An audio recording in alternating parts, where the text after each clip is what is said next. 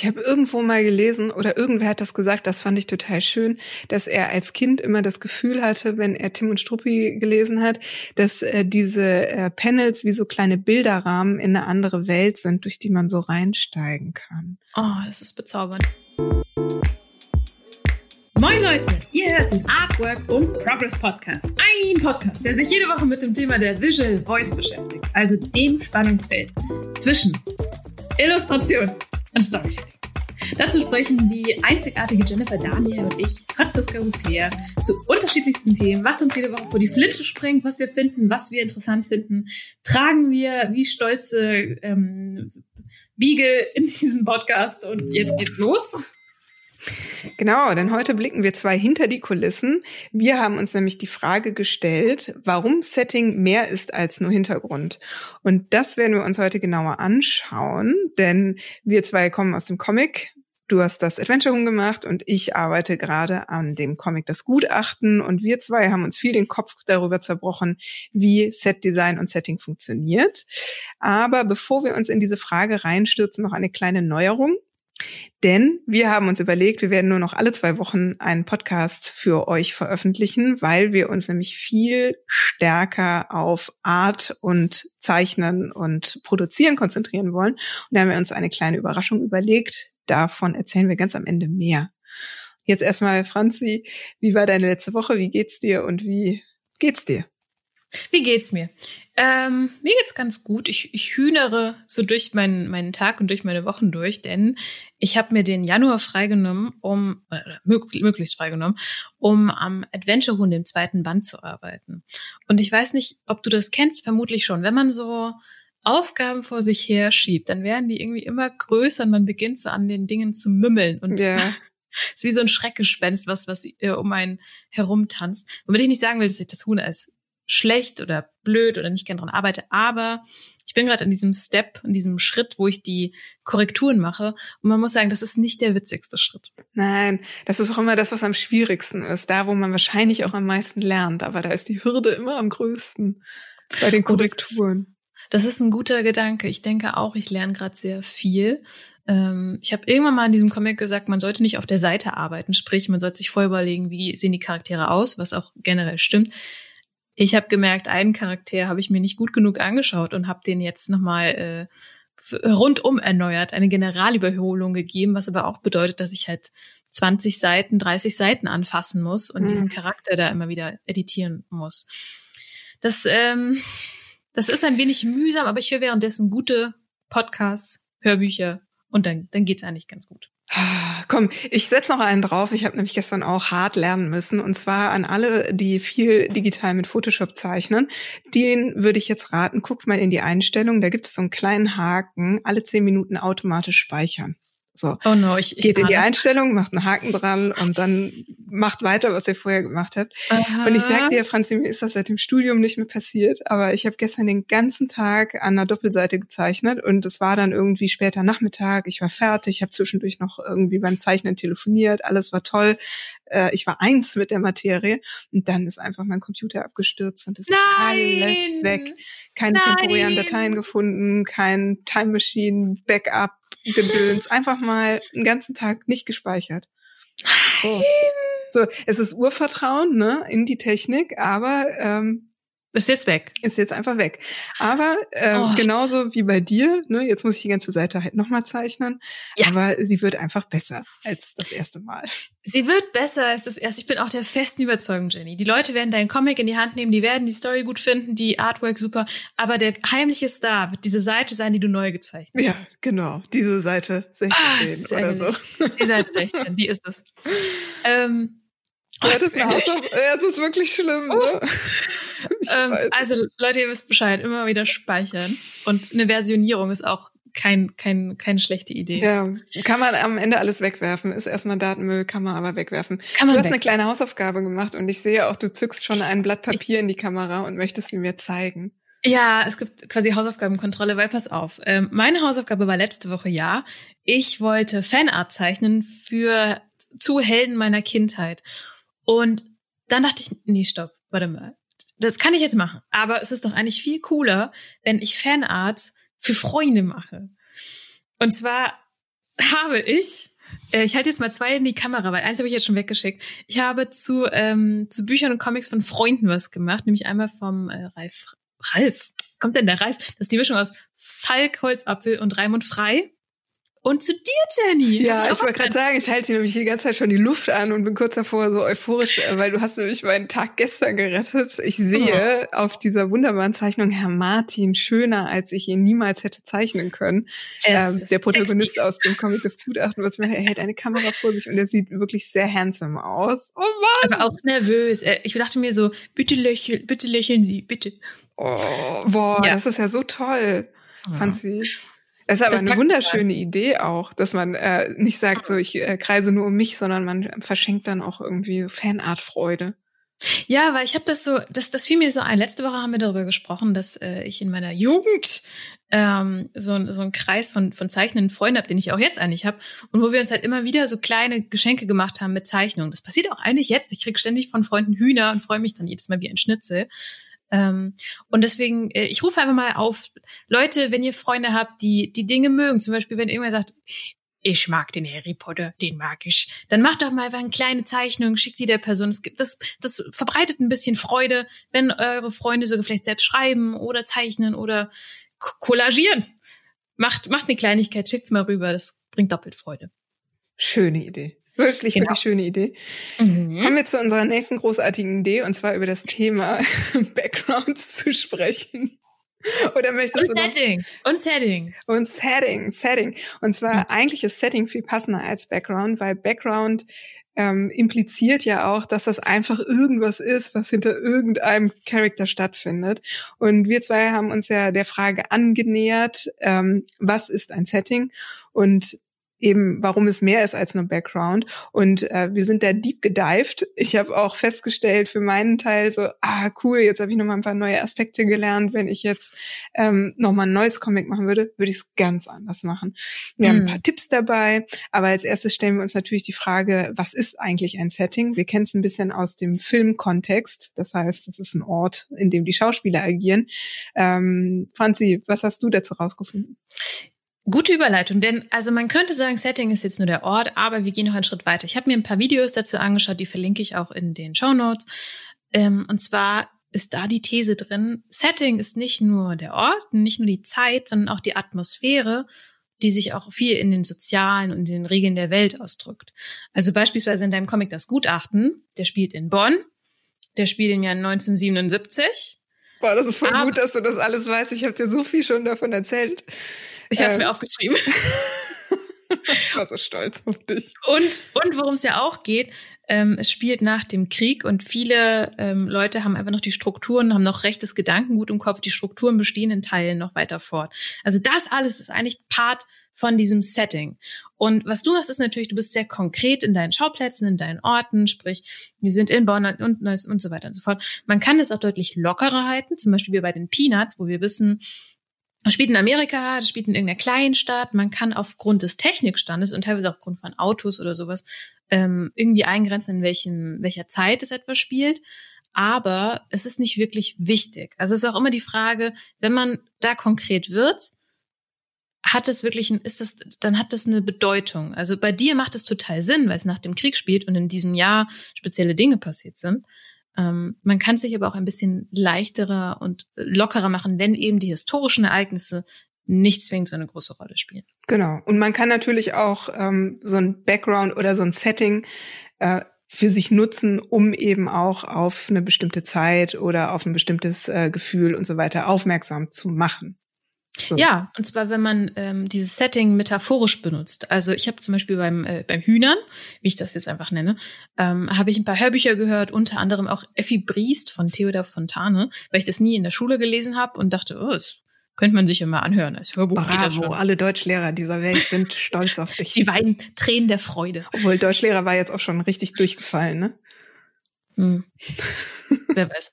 Ähm, und zwar, was in diesem Roman passiert oder was auch in vielen anderen passiert, aber was man so aus den Literaturschlüsseln kennt, die man als, die man als Abiturient oder als Schüler konsumiert hat, damit man nicht alles lesen muss. ähm, es gibt bestimmte Motive, die sich im Setting ausdrücken, sei das bestimmte Umgebung, die wiederum Rückschlüsse auf die Handlung oder auf die Gemütsverfassung der Hauptfigur schließen lassen. Also bei Effie Bries zum Beispiel gibt es so ein, so ein Rondell. Und es gibt so eine Schaukel, die steht halt für Jugend und für Leichtigkeit der Jugend. Und später werden andere Orte, andere Settings relevant.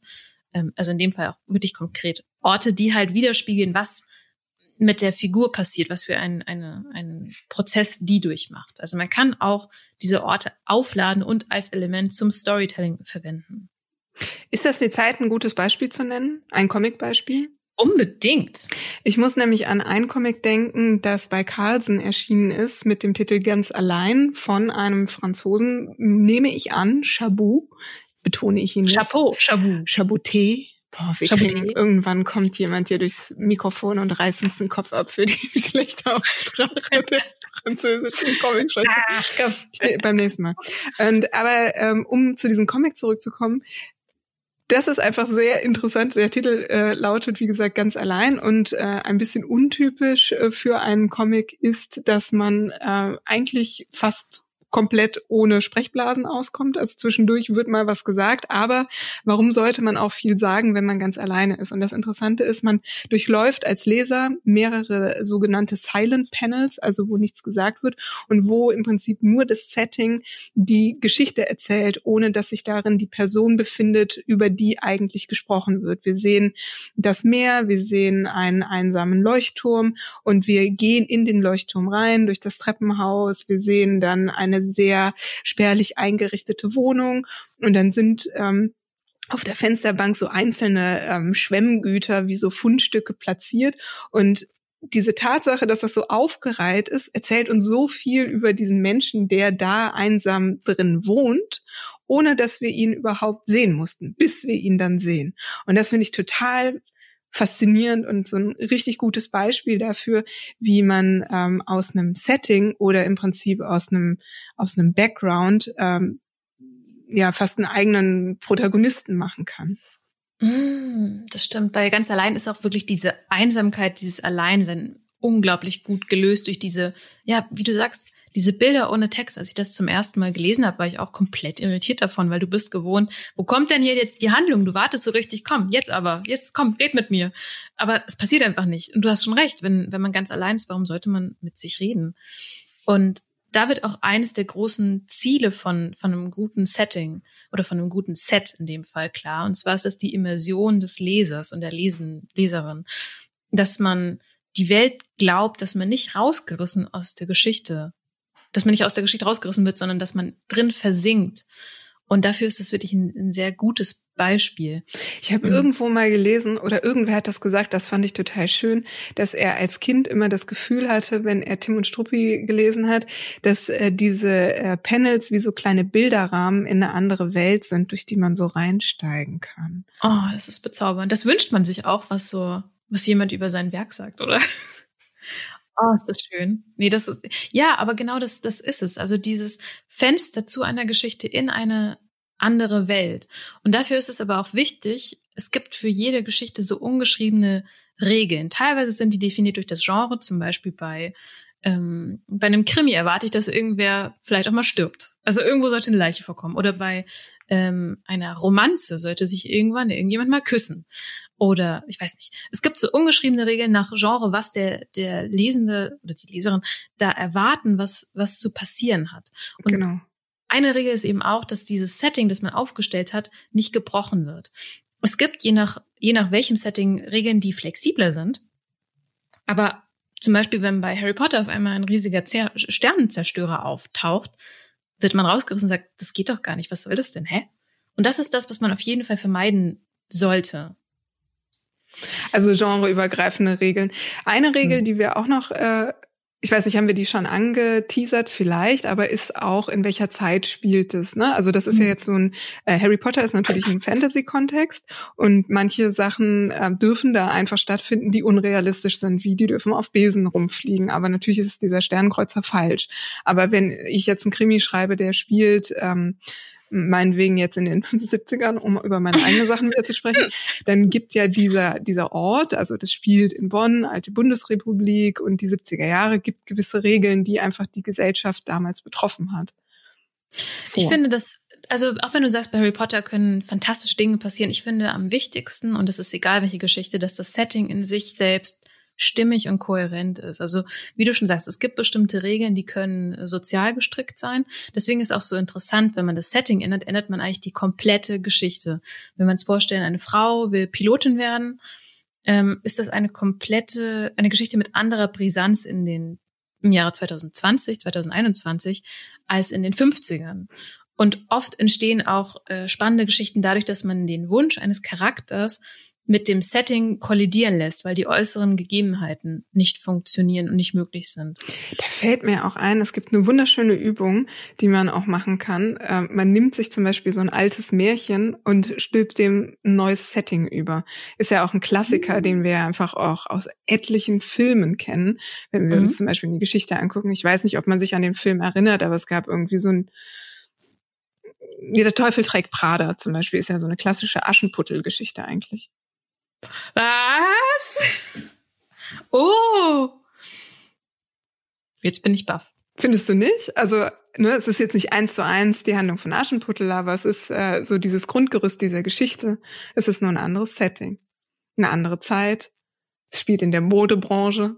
Sie sind jetzt zwar nicht verwandt irgendwie in einer gewissen Form miteinander. Es gibt die Schwester nicht, aber eigentlich ist es eine Aschenputtel-Geschichte. Das ist, ich, bist du jetzt, du bist jetzt so erstaunt. So, Franzi ist jetzt raus. Ich bin jetzt, raus. Jetzt da äh, zurückgekehrt an ihren Schreibtisch und muss alle Märchen neu schreiben. Äh, also ich habe tatsächlich viel naheliegender gedacht an Sachen, an Serien wie Once Upon a Time, wo es ja wirklich darum geht, die Märchenfiguren sind irgendwie in die reale Welt gekommen. Äh, ja, man kann das aber auch ähm, noch abstrahierter hm, Jenny. Oh, okay, oh. aber jetzt, äh, bevor wir so abdriften, gehen wir nochmal ja. zurück. Ähm, was sind denn deine eigenen persönlichen Erfahrungen im Setting Design? Also ich glaube, was interessant ist, äh, jetzt, wenn wir beide über unsere Erfahrungen sprechen, mhm. du hast mit dem Adventure Huhn ja selber eine Fantasy-Welt mit ihren eigenen Regeln und äh, Bewohnern konstruiert, wie es sie so auf diesem Planeten nicht gibt, während mhm. ich mir eine Or einen Ort und eine Zeit ausgesucht habe, die es so gab. Ähm, wie bist du da rangegangen, als du gedacht hast, okay, das Adventure Huhn, das braucht einen Ort, äh, wo soll das leben? Mhm. Ähm, ge generell sprichst du da auch einen ganz gute, ganz guten, ganz gute Strömung an, weil eigentlich gibt es zwei Arten von Settings, glaube ich. Das eine ist reale Settings, das bedeutet Sachen, die reale Ereignisse widerspiegeln, auch wenn die fiktionalisiert sind, das heißt in der Jetztzeit oder historisch, oder es gibt diese konstruierten Settings, wo man sagt, ich erschaffe eine Welt und definiere selbst die Regeln. Und beim Hühnchen bin ich so vorgegangen. Der Grundgedanke vom Adventure Huhn ist, mh, mm, ich liebe ja sehr Fantasy-Geschichten. Ich, ich finde das einfach gut. Ich weiß nicht warum, ich, ich mag das einfach. Sie mag's. Ich, sie mag's. Ähm, welcher Held würde sich so gar nicht dafür eignen, in einer Fantasy-Welt trotzdem Abenteuer zu erleben. Und ich wusste so ein paar Parameter schon von vornherein. Zum Beispiel, ich wollte auf jeden Fall eine weibliche Heldin, weil das in meiner Kindheit ein Stück weit gefehlt hat. Es gab zwar einzelne Figuren wie Fantagiron oder Xena, aber das hat mir immer gefehlt. Deswegen war das für mich klar. Dann war für mich klar, okay, das ist eine Figur, die ist absolut ungeeignet und die wird deshalb auch ihre ihre Abenteuer nicht durch Stärke, durch physische Stärke lösen, sondern durch Kreativität oder durch witzige Lösungen. Und dann bin ich irgendwann auf dieses Hühnchen gekommen. Und mein Bestreben war, dem möglichst viel Sachen in den Weg zu schmeißen, wo es halt auf möglichst witzige Art und Weise Abenteuer leben kann, die andere mitreißen. Also die, diese Tropes, die, die im Fantasy-Genre drinstecken, zum Beispiel Prinzessin retten, habe ich probiert zu brechen und das auf eine möglichst kreative Art und Weise. Also in dem Fall ist es im ersten Mal des Hühnchens eine, eine Umkehrung des Froschkönig-Märchens. Also die, der, die Prinzessin ist der Frosch und die ist auch keine freundliche Person, die von ihrem, ihrer, ihrer, von ihrem Fluch befreit wird, sondern die wird einfach immer fieser und die ist, die ist auch echt keine nette Person. Und ähm, deswegen bin ich da aufbauend auf bisherige Fantasy-Tropes, Fantasy Geschichten, so die Klischees eigentlich gegangen und habe versucht, mich davon abzugrenzen, indem ich gesagt habe, hier, ich erzähle Fantasy-Geschichten, die leicht sind, die fröhlich sind und wo es eben darum geht, mit Kreativität Abenteuer zu mhm. erleben. Und wo im Prinzip ja auch ein ungewöhnlicher Charakter eine Fantasy-Abenteuer erlebt. Also das ist ja. der Kontrast. Genau. Du, du, nimmst eigentlich so ein Setting, was man ja kennt, in gewisser mhm. Form. Natürlich jetzt nicht in der einzelnen Ausprägung, das ist schon alles selber gemacht, aber es ist so angelehnt. Es gibt einen Wald und es gibt äh, Bogen und es gibt Schlösser und es gibt äh, Fabelwesen, aber dieses Huhn ist wirklich sehr eigenständig, was da drin die Abenteuer erlebt. Mhm. Und an sich, du hast vorhin ja schon, wir haben über diese fantastischen Elemente geredet. Ich finde es wichtig, dass eine Welt in sich stimmig ist und sich ernst nimmt in der Regel. Beim Huhn würde ich sagen, ist der Fokus eher auf dem Humor und auf der diesen merkwürdigen Geschichten. Deswegen bin ich da so ein bisschen biegsam drin. Also ich sage nicht nur, es gibt Orks und Elfen, sondern es gibt auch lebende Stöcke oder solche Dinge. Ähm, aber generell sind es sind es Details, finde ich, die so eine Welt und so ein Setting gut ausgebaut und stringent machen. Zum Beispiel, ich habe vor einer Weile gelesen ähm, von Brandon Sanderson, Der Weg der Könige, ähm, was eine Welt ist, wo eben die Männer hauptsächlich kämpfen und, und agieren und die Frauen können halt lesen und schreiben und sind so die gebildete Schicht, sage ich mal. Also die Männer sind auch gebildet, aber Frauen können halt lesen und schreiben. Und erst relativ am Ende schlüpfen wir halt in, in, in die Haut von, von einer Frau, die was liest. Und da lernen wir, oh wow, in diesen Büchern, die vorkommen, ähm, sind überall so kleine Anmerkungen drin. Die werden, aber es ist eine Regel, es ist eine feste Regel, die werden nicht laut vorgelesen. Und erst als wir in diese Rolle reinschlüpfen, in diesem Moment erfahren wir dieses Detail, was auch total Sinn macht. Dann steht da irgendwas drin, wie diese Quelle einzuordnen ist, die vorgelesen wird, oder dass der König sehr jähzornig ist und man deswegen bestimmte Dinge nicht sagen sollte oder sowas. Und das ist so ein Detail, was halt diese Welt noch reicher und lebendiger und immersiver macht. Mhm. Also im Prinzip auch ein bisschen so eine Regel, ne? Die Frauen dürfen das nicht vorlesen, damit sie wahrscheinlich auch einen, einen Machtvorsprung haben. Weil das ja. ein Wissen ist, was unterschlagen wird, um äh, zu profitieren, um ne? einen Vorteil ja. zu haben. Hast du für das dich denn ähm, Hast du für dich so zwei, drei Regeln, die ähm, beim Adventure Huhn vorherrschen, wo du sagst, das würde niemals passieren? Ja, tatsächlich. Ähm, also wie gesagt, ich sag, ich finde beim Hühnchen dürfen dürfen ein bisschen biegsamere Dinge in bestimmten Regionen passieren und manche sind sehr hart in, in Stein gesetzte Regeln. Zum Beispiel, ähm, es wird keine harte Gewalt passieren. Also es wird jetzt nicht irgendwer, es, es gibt nicht wirklich Schlachten oder sowas. Ähm, Probleme werden mit Kreativität gelöst oder halt auf eine auf eine überraschende Art und Weise. Ähm, und ich habe mir als Regel aufgeschrieben, Schönheit wird gebrochen. Also es gibt, wann immer es einen, einen schönen, es gibt zwar schöne Momente, es gibt schöne Charaktere, aber die haben immer irgendeinen Twist oder es passiert immer irgendwas damit. Es gibt immer einen Bruch darin. Mhm, total spannend.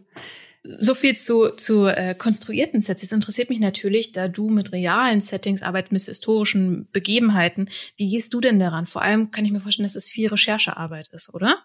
Äh, genau. Also äh, nochmal zum Ursprung. Wie bin ich überhaupt zur Geschichte gekommen? Ich habe damals einen Workshop mit äh, bei Birgit Weihe gemacht und habe ein Foto mitgebracht vom Fotonachlass meines Großvaters, wo er selber äh, mit so einem Selbstauslöser in einem weißen Kittel im Büro fotografiert wurde. Und da habe ich dann auf diesem, auf Basis dieses Fotos habe ich angefangen, die Geschichte des Gutachtens zu schreiben. Habe ich das vorhin erklärt, worum es geht beim Gutachten? Ähm, also es spielt zumindest, es ist eine Kriminalgeschichte und sie spielt zumindestens äh, 1977 in Bonn. Das heißt, da ist ein gewisser Rahmen schon vorhanden und es gibt äh, nicht nur dieses eine Foto, sondern noch mehr Fotos, die mein Großvater, der damals in der Rechtsmedizin in Bonn gearbeitet hat, geschossen hat. Und zwar sind das äh, diese Fotos, die ich besitze, sind so, ähm, ach, der Film ist noch nicht ganz leer, Schnappschüsse. Das heißt einfach irgendwelche Arbeitskollegen, äh, so ein bisschen Büro, Schreibtisch Couleur oder er hat draußen auf dem Parkplatz die äh, Autos der anderen äh, Mitarbeiter oder Professoren fotografiert. Also so wirklich so Schnappschussbilder. Und für meine Geschichte kann ich einerseits natürlich ein bisschen auf diesen Fotofundus zurückgreifen. Ich habe verschiedene Schauplätze, an denen meine Geschichte spielt. Äh, unter anderem eben in dieser Rechtsmedizin, aber eben auch an äh, ja, wichtigen oder prägnanten Orten in Bonn. Unter anderem ist die Oper dabei äh, oder was haben wir noch? Die Universität ist dabei. Und da kann ich natürlich auf Fotos zurückgreifen, die ich finde durch Recherchearbeiten. Also ganz klassisch, wir haben natürlich das Internet, äh, was für ein toller Fundus, um eben Bilder zu finden. Hurra! Und ich habe einfach, wow, was Neues. Ne? Und ich habe natürlich ähm, ganz, ganz viele Moodboards mir zu jedem einzelnen Setting oder jeden einzelnen Spielort, mhm. den ich habe, ähm, zusammengesucht. Ich habe viel mit Pinterest gearbeitet und habe dann zum Beispiel ein Moodboard zum Thema Obduktionssaal. Was steht da drin? Wie sieht das aus? Oder ähm, ja, zu Bonn selber, zu Landstraßen, zu Autos, äh, aber auch zu einzelnen Gegenständen, die man in den 70er Jahren benutzt hat. Ne? Zum Beispiel Rauch der Zigaretten, welche Marke hat er geraucht, was hat er für Klamotten angehabt. Und was mir auch wichtig war, ist, dass das natürlich, das spielt Ende der 70er, dass man nicht dieses Klischee bedient, wie wir glauben, wie die 70er aussehen. Ne? Also wenn du jetzt in so einen Karnevalsladen gehst, dann 70er Jahre heißt Schlaghosen und irgendwie so alle. ein Blumenhemd und so eine große Sonnenbrille und alle haben einen Joint in der Hand, so in der Art. Ne? Also so dieses 70er Jahre Klischee. Aber wie war äh, Ende der 70er, muss man ja auch sagen, es sind ja schon fast die 80er, wie sahen ähm, die Leute tatsächlich aus und wie sah mein Protagonist aus? Und ich hatte natürlich das Glück, mich so ein bisschen an meinen Großvater orientieren zu können. Was hatte der wohl an? Und wie eben schon gesagt, der war natürlich nicht State of the Art. Der hat nicht angehabt, was irgendwie in den Modemagazinen war, sondern er hat vielleicht angehabt, was man zehn Jahre zuvor ähm, als ähm, ja gerade modern getragen hat. Und genauso ist eben auch seine Wohnung eingerichtet und genauso fährt er eben auch ein Auto, was zehn Jahre zu alt ist. Das finde ich ein unglaublich wichtigen und guten Punkt, den man bedenken sollte, gerade wenn man Geschichten schreibt und zeichnet, die in der realen Welt spielen oder gespielt haben, dass nicht alle super hip und gut angezogen sind. Ähm, das ist ja das, das Ding bei Stranger Things, dass man das halt sieht und denkt, boah, sieht das toll aus, ach, die 80er und so Nostalgiegefühl hochsteigt, aber es sieht halt einfach alles schön aus und so wie die, die 80er, wenn sie richtig cool und hip in allen Facetten gewesen wären. Aber ähm, das ist so eine geschönte Sicht darauf. Ich habe auch irgendwann mal so Charaktere einfach als Übung designt und die äh, Seda gezeigt. Sie hat auch sehr gut beobachtet.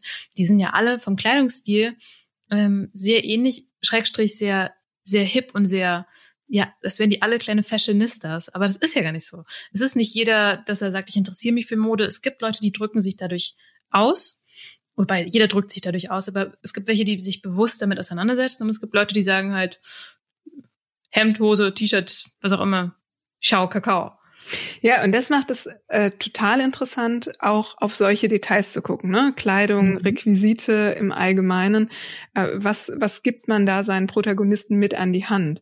Also alles, was drumherum ausstaffiert ist, erzählt etwas über, über deine Figuren, ohne dass er das selber sagen muss oder jemand anders es über ihn sagt.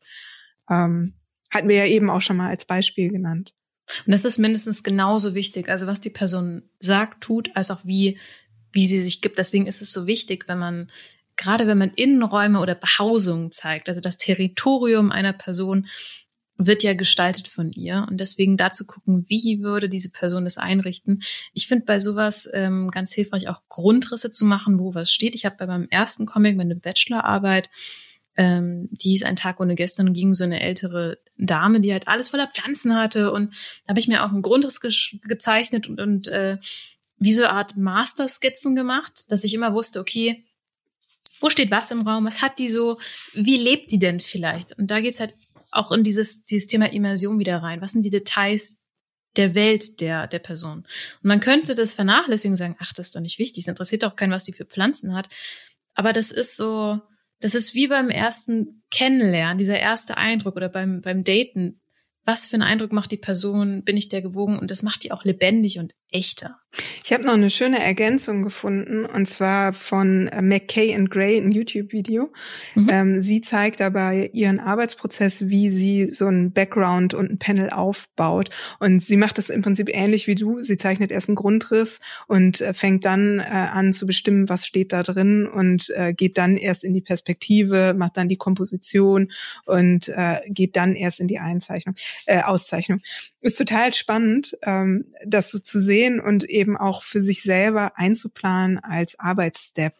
Ähm, das heißt, wenn ich einen Comic mache, das ist auch so ein Kardinalfehler, glaube ich, als äh, Anfänger, dass man oft vergisst, wie wichtig es ist, erstmal dem ähm, Betrachter oder Leser zu zeigen, wo befinde ich mich gerade. Also ein großes äh, Comic-Panel zu machen und Der den Raum zu zeigen. Shot. Ja, genau, genau den meinte ich. Mhm. Ähm, man zeigt eine tota-, totale vom Raum oder von der Stadt etc., wo man sich befindet. Ähm, ja, ein schönes Video, ein schönes Beispiel, wie sie das handhabt und das verlinken wir einfach auch in den Show Notes. Deswegen mag ich übrigens Geschichten, die in der Natur spielen und deswegen bewegt sich das Hühnchen auch viel in der Natur, weil da ist mir der Hintergrund also da ist mir egal, stand der Baum drei Meter links, sondern da geht es ja darum zu zeigen, es geht um Opulenz, es ist ein Wald. Ich überlege mir, welche Pflanzen da sind und wiederhole die auch immer wieder. Aber ähm, wie gesagt, die ganz genaue Ausstaffierung, da sage ich, darum geht's nicht. Es geht eher um das Gefühl, dass der Leser oder die Leserin bekommen soll, okay, wir sind im Wald, es ist wilde Natur, verstanden.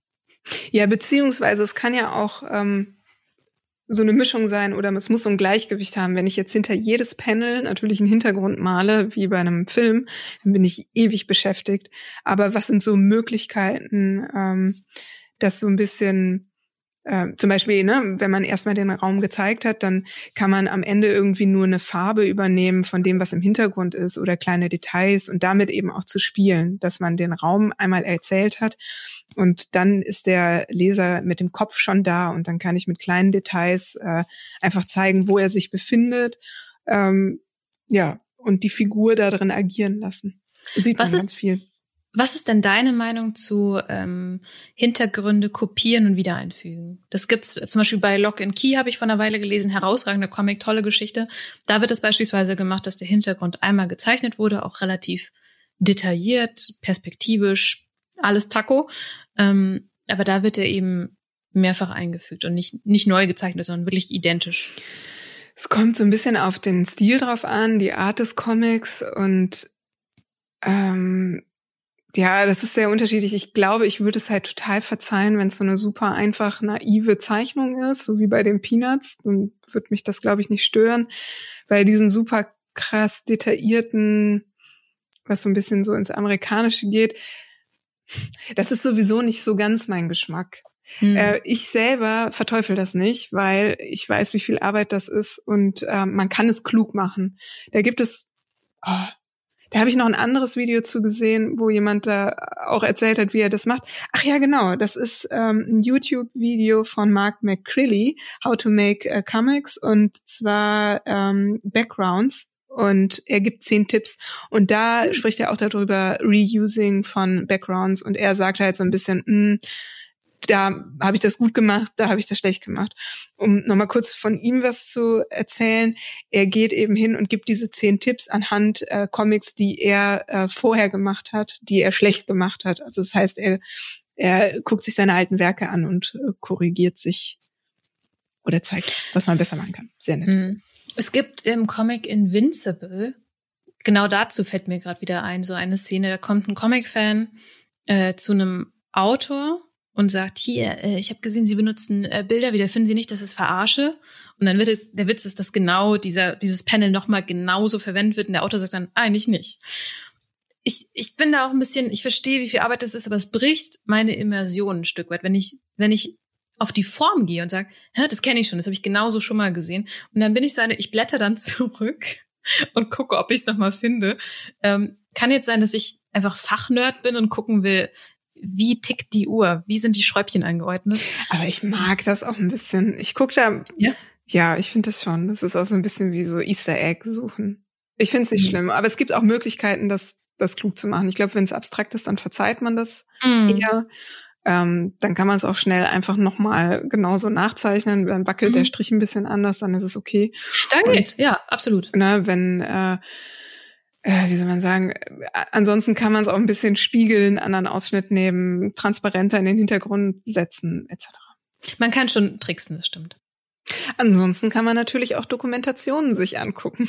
Ja, oder Filme. Ich meine, du hast letzte Woche vom äh, Bader-Meinhof-Komplex gesprochen. Ähm, also sich zu, anzuschauen, was wurde schon zu dem Thema oder zu der Zeit, in der ich was spielen lassen möchte, erarbeitet, ist natürlich auch eine Idee. Genau, wir können ja auch noch mal so ein bisschen zu diesem, wie erarbeite ich mir ein Setting? Also ich habe ja mhm. eben gesagt, klar, ich kann auf diesen Fundus zurückgreifen, ich kann mir Dokumentationen angucken, Filme angucken, die entweder zu der Zeit gespielt haben oder die zu der Zeit gedreht wurden, wie Dokumentationen etc. etc. Aber auch wenn ich jetzt ein Fantasy-Setting habe oder ein Science-Fiction-Setting, dann greife ich das ja auch nicht aus dem luftleeren, luftleeren Raum, sondern entweder gehe ich hin und ähm, kann mir ja auch im Prinzip so ein, so ein Universum aneignen. Ne? Also es gibt zum Beispiel auch die Möglichkeit zu sagen, Universum, wenn ich jetzt sage Universum, meine ich zum Beispiel sowas wie, ich schreibe eine Vampirgeschichte und da gibt mhm. es ja auch Regeln. Ne? Die dürfen nur nachts draußen sein, äh, mhm. die essen, die essen Menschenblut und äh, keine Ahnung, wenn die auf die Licht trifft, dann verglühen die. Oder Harry Potter, wenn man da jetzt ehrlich ist, es gab vorher ja auch schon Zauberer, ähm, die Erfindung war gemacht. Was jetzt neu ist, ist halt Hogwarts, so als Instanz oder diese, diese magische Welt mit den ganzen kleinen Details. Aber wenn wir uns das jetzt angucken, dann geht man ja auch nicht einfach hin und äh, erfindet das, sondern man kann oder man erfindet das, aber oft ist es auch etwas, was man sich aus seiner eigenen Welt entlehnt hat. Ich glaube, bei J.K. Rowling, wenn ich mir äh, da jetzt nicht, ich meine, hatte die nicht irgendwie so ein Café, in das sie immer gegangen ist? Und die ist auch irgendwie gependelt mit King's Cross. Also sie hat Elemente genommen und ich glaube, Snape basiert auf dem Chemielehrer oder sowas in dem Dreh. Die hat Elemente aus ihrem Alltag genommen und hat die verarbeitet eigentlich, wenn man so will. Genau. Und das finde ich auch einen total interessanten, äh, interessante Herangehensweise, auch in seine Fantasy-Geschichten, äh, seien die jetzt äh, inhaltlich, aber auch visuell, äh, Referenzen aus der Wirklichkeit einfließen zu lassen. Sei mhm. es, ne, anderes Beispiel ist irgendwie so die Uniform von den, äh, von, von Darth Vader mit dem Helm, der ja irgendwie an ähm, Samurai-Kriege erinnern. Also kann ich mir sowas zunutze machen und in meine Welt integrieren. Auch die Uniform bei Harry Potter oder generell dieses Zauberinternat gibt's nur, weil es halt in England viel oder diese Internatsschulen mit Uniform gibt ähm, das, das entlehnt sich da schon aus. Und es gibt es auch bei Plot. Ich meine, dass das Lied von Eis und Feuer, also von George R. R. Martin, in Teilen auch auf den Rosenkriegen äh, in, in England basiert. Aber auch das ist wieder so, das, da, da klingelt was in meinem Kopf, aber man, ich, ich will, es ist keine belastbare These. Ich sage dir, das Thema ist ein Rabbit Hole, da kann man ganz mhm. tief abtauchen. Ich frage mich, hast du nicht einen lieben Kollegen von uns angehauen, der ähm, ein guter Set Designer ist und der uns ein paar Insights von sich geben möchte. Absolut. Und zwar, ich habe den lieben Lukas Kummer gefragt, der den Prinz Gigahertz unter anderem geschrieben und gezeichnet hat. Und das ist ein Comic. Ähm, ich muss gestehen, ich, ich, ich eiere zwischen, ist es Science Fiction, ist es Fantasy, ist es eigentlich beides. Und das finde ich so spannend daran, weil du beginnst diese Geschichte zu lesen und ähm, es kommt daher, du denkst, es ist eine Fantasy-Geschichte und dann hat es aber ganz interessante Elemente und eine sehr spannende Wendung. Und genau, den habe ich gefragt zum Thema Setting und was er gesagt hat, hören wir jetzt. Also gutes Worldbuilding oder ein gutes Setting zeichnet sich für mich dadurch aus, dass alles, was in dieser Welt vorkommt, dann im Kontext dieser Welt auch Sinn macht oder dass alle Gegenstände, die dann davor kommen, im Kontext dieser Welt dann auch einen Nutzen haben. Ja? Äh, ein Beispiel, Mad Max zum Beispiel, eine postapokalyptische Welt, da ist alles aus Schrott gebaut, okay, weil sie keine richtigen Materialien haben. Hätte ich jetzt irgendwie eine futuristische, hedonistische Welt, würde ich das dadurch ähm, irgendwie kennzeichnen, dass die Leute ganz extravagante Klamotten tragen oder sowas. Ne? Aber einfach nur, dass es cool aussieht, das weiß nicht, ist für mich als Argument nicht zulässig. Ich habe das so ein bisschen gelernt, als ich meine ersten beiden Graphic Novels gemacht habe. Beides historische Stoffe, einmal 16. und einmal 17. Jahrhundert. Und ich habe dort ja auch sehr viel mit Bildvorlagen gearbeitet. Also ich musste ja herausfinden, wie die Gegenstände damals aussahen, wie sah die Kleidung aus, wie sahen die Waffen aus, wie sahen wirklich so Alltagsgegenstände aus.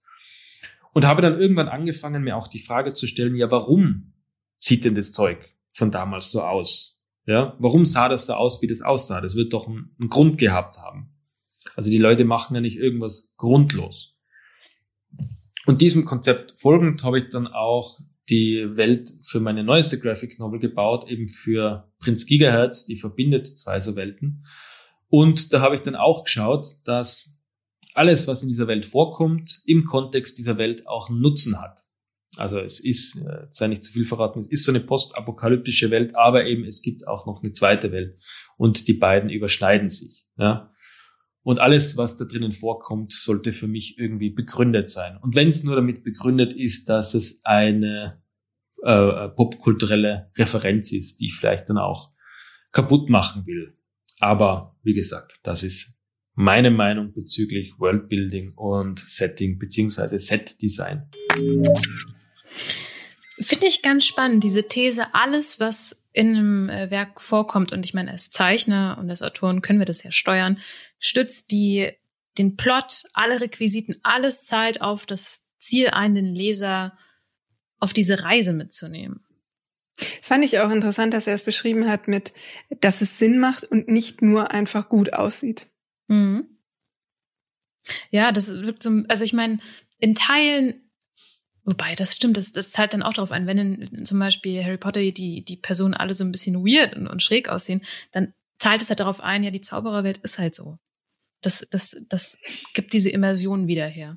Ja, dahinter steckt immer noch eine andere Erzählung. Das ist ja das, was wir eben so ein mhm. bisschen kritisiert haben beim, bei der Ausstaffierung der Protagonisten von Stranger Things, dass sie halt mhm. einfach alle nur äh, cool aussehen, wie man in den 80er Jahren cool ausgesehen hat. Aber ne, kann man da nicht äh, noch mehr reinbringen über die Requisite oder mhm. das Kostüm. Mhm. Ich weiß jetzt ich nicht, ob es jetzt zu sehr diskreditierend war für Stranger, äh, Stranger Things, aber ich muss mir auch noch, ich habe mir auch noch Gedanken gemacht zum Thema ähm, Setting ist wie so eine weitere Ebene auf eine Geschichte. Ich habe das vorhin schon kurz erwähnt mit, ähm, wenn eine Frau Pilotin werden möchte. Ähm, aber je nach Genre kann man quasi schon so Grundfragen zuordnen. Beispielsweise bei The Walking Dead, das ist zwar Survival-Genre oder da geht's auch um Zombies und da geht's auch ums Überleben, aber es geht auch um moralische Fragen. Oder wenn wir historische Stoffe lesen, da weiß man ja, wie die Geschichte ausgegangen ist. Man weiß, bestimmte Kriege, bestimmte Schlachten sind stattgefunden und wenn halt eine, eine Geschichte, die vielleicht sehr klein beginnt, in einem Ort beginnt, wo halt dann, keine Ahnung, französische Revolution im Raum steht, wissen wir schon, oh, das Unheil droht schon am Horizont. Und das gibt dem Ganzen natürlich auch nochmal einen, einen Twist oder eine Wendung. Oder bei Gatha Christie, die halt gerne ähm, in ihren Krimis auch als Setting ähm, isolierte Orte hatte, damit man halt dies, die, diese, ah, das englische Wort ist Steaks. Das deutsche Wort ist von Steaks. Mhm. Ich meine, ist nicht das Steak. Ähm, ja, ja, deswegen überlege ich jetzt die ganze Zeit. Äh, die, die was auf dem Spiel steht, damit es noch höher ist. Ah, wir sind an einem isolierten Ort, wir sind in so einem Zug und irgendwer hat wen umgebracht. Wir können hier nicht wirklich weg. Mist, ist jetzt blöd. Ähm, also man kann über das Setting auch noch mehr Dramatik hinzufügen. Genau, das, hat, das hatte ich noch auf meinem klugen Zettel und wollte es erwähnt wissen. Sehr schön, dass du das noch ergänzt hast. äh, ich stelle mir jetzt die Frage, wie geht man ran? Gibt es handfeste Tipps, äh, wenn ich ein Set-Design mache? Worauf ich achten kann. Äh, ich habe eben äh, Ihnen schon mal erzählt, ich bin über ein Video gestolpert von Mark McCrilly, äh, der eben zehn Tipps gibt aus seiner eigenen Erfahrung und seiner eigenen Arbeitsweise als Comiczeichner, worauf man achten muss.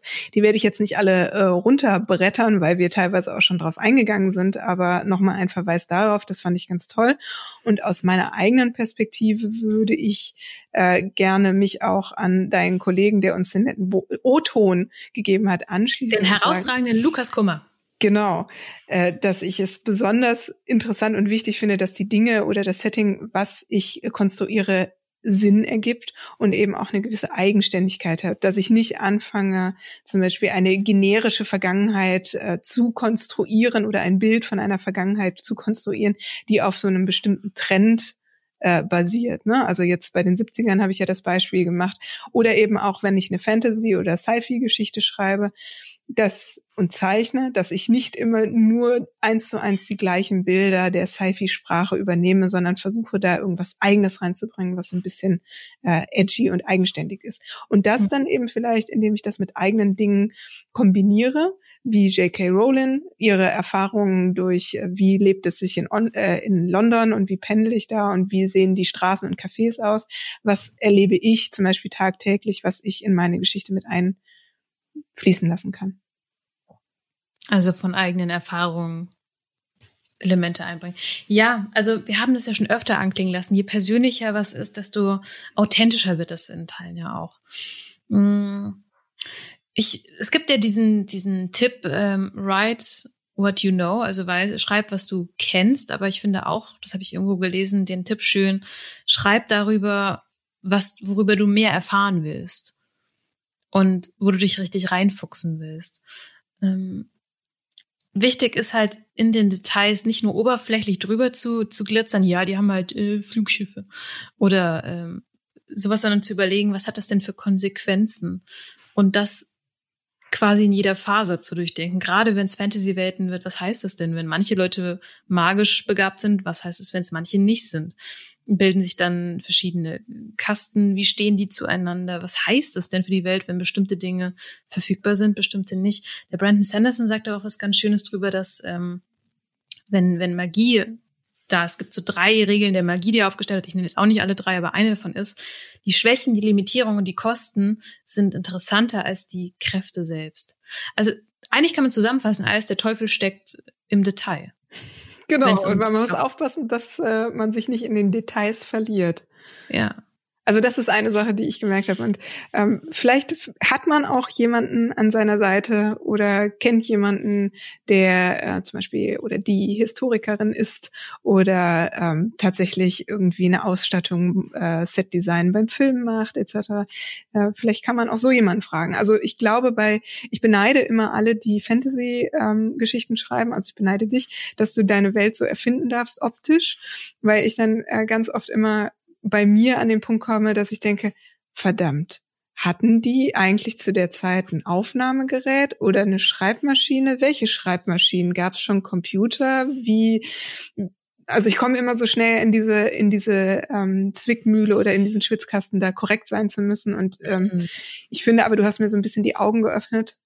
Auch wenn ich Fantasy mache ähm, oder Fantasy-Geschichten schreibe, muss das Sinn machen im Kontext. Also es darf, es darf wild sein, aber es muss in sich eine Logik haben, sage ich mal. Dann kann es auch äh, fantastisch werden und aber es muss in sich sich selbst ein Stück weit ernst nehmen, wenn du die Immersion nicht brechen willst. Ich glaube, gewisse Dinge verzeiht man auch, zum Beispiel bei einer Schreibmaschine, hätte ich gar nicht drüber nachgedacht, hätte ich gesagt, ja, die haben eine Schreibmaschine. Also ich habe jetzt ein Bild von einer Schreibmaschine gegoogelt, dann ist das wohl die.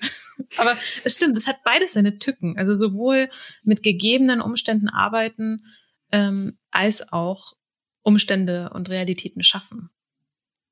Ich glaube, das Einfachste ist Figuren im Nichts. Mm. Der nächste Comic von Jennifer Daniel, Figuren im Nichts, erreicht, er verfügbar ab 2025. So sieht's aus. so, wir haben es groß angekündigt. Wir kommen jetzt, ähm, wir schließen ab unsere Frage. Mhm. Und ich äh, habe das Gefühl, wir haben alles dazu gesagt und auch gleichzeitig könnte man noch viel, viel mehr dazu sagen. So mhm. ist ein Fazit dazu. Aber wir haben es eben groß angekündigt. Und zwar haben wir äh, gesagt, wir ähm, machen unsere Taktung wie sagt man, erhöhen unsere Taktung? Nein, nee, wir verringern unsere Taktung. Wir verringern unsere Taktung und veröffentlichen alle zwei Wochen ab, genau. ab morgen. Ab jetzt. Jetzt. Sobald wie möglich, ab jetzt. Ja, wir haben uns nämlich überlegt, wir haben ja als Vorsatz gefasst, dass wir uns mehr auf diesen Art-Work-Part fokussieren möchten, also sprich mehr ins Kunstschaffen gehen. Und das wird nicht funktionieren, wenn man so durchhetzt. Sowas braucht ein bisschen Zeit. Aber wir haben uns auch überlegt, weil wir haben ja auch gesagt, wir möchten mehr in Kommunikation treten, dass wir gemein, ein gemeinsames Projekt starten. Äh, Jenny macht schon mit den Fingern einen kleinen Trommelwirbel. Ja, genau. Und zwar haben wir nämlich äh, uns vorgenommen, ein gemeinsames Skizzenbuch zu führen, Franziska und ich und natürlich auch alle, die da jetzt gerade zuhören.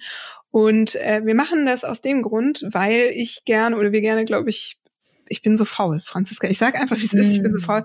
Ich äh, habe mein Skizzenbuch sehr liederlich geführt und ich habe Lust, mir das so mit dir zusammen zurückzu erkämpfen, erobern, erobern mhm, eine genau. Leidenschaft da drin zu entdecken und eine spielerische Herangehensweise. Und äh, gleichzeitig denke ich, ist so ein Skizzenbuch immer eine schöne Erfahrung, wenn man sie abgeschlossen hat, um dann später einmal reinzuschauen. Und mhm. vielleicht sitzen wir in einem Jahr hier und gucken in unser gemeinsames Skizzenbuch. Oh, das wäre schön. Deswegen würde ich auch äh, vorschlagen, beziehungsweise haben wir es ehrlich gesagt schon entschieden, dass wir nächste Woche zum Thema Skizzenbuch sprechen möchten und äh, was vielleicht so Tipps sind, also das, was was vielleicht uns an netten Dingen dazu einfällt, aber auch nächste Folge so ein bisschen praktischer rangehen möchten. Das heißt, äh, falls jemand von euch lieben HörerInnen da draußen mitmachen möchte, ist jetzt die Zeit, ein neues neues Skizzenbuch äh, sich anzuschaffen und bereitzulegen für die nächste Folge. Lebe wohl, Franziska. Da, da bist du einfach über die Hausaufgaben drüber gesprungen. Wow. Tschüss. Aber ich habe den Klassenraum verlassen, bevor es geläutet hat. halt, kommen Sie zurück.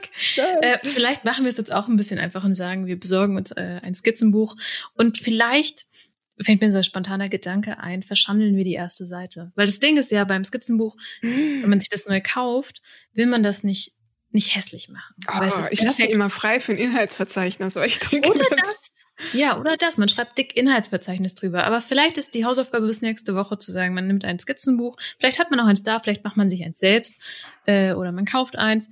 Und die erste Seite entweder mit Inhaltsverzeichnis oder zu verschandeln. Find weil ich, ich finde dann verschandeln finde ich richtig gut. Ja, weil dann ist schon oder was einzukleben, aber in irgendeiner Art und Weise schon zu bespielen und zwar wirklich, mach erstmal schlecht. Wir ja. machen jetzt alle erstmal schlecht auf die erste, weil dann ist der Zauber gebrochen ist. Ich glaube, ja. Neil Gaiman hat mal gesagt, es gibt, vielleicht war es auch nicht Neil Gaiman, es gibt nichts perfekteres als ein weißes Blatt und da, dann wird's auch nicht perfekter. Das, das, weißt du, das, deswegen von vornherein nicht mit einem weißen Blatt zu starten ähm, und der ersten Seite. Ja, und jetzt wird's auch nicht mehr besser, deswegen sage ich jetzt Tschüss. Okay. Tschüss, Franziska. Ich freue mich sehr auf nächste Woche mit dir zu sprechen und ich freue mich auf alle, die mit uns zusammen ihr Skizzenbuch schlecht beginnen. Mm. Na dann, wir sehen uns auf der anderen Seite. Mach's gut. Ciao.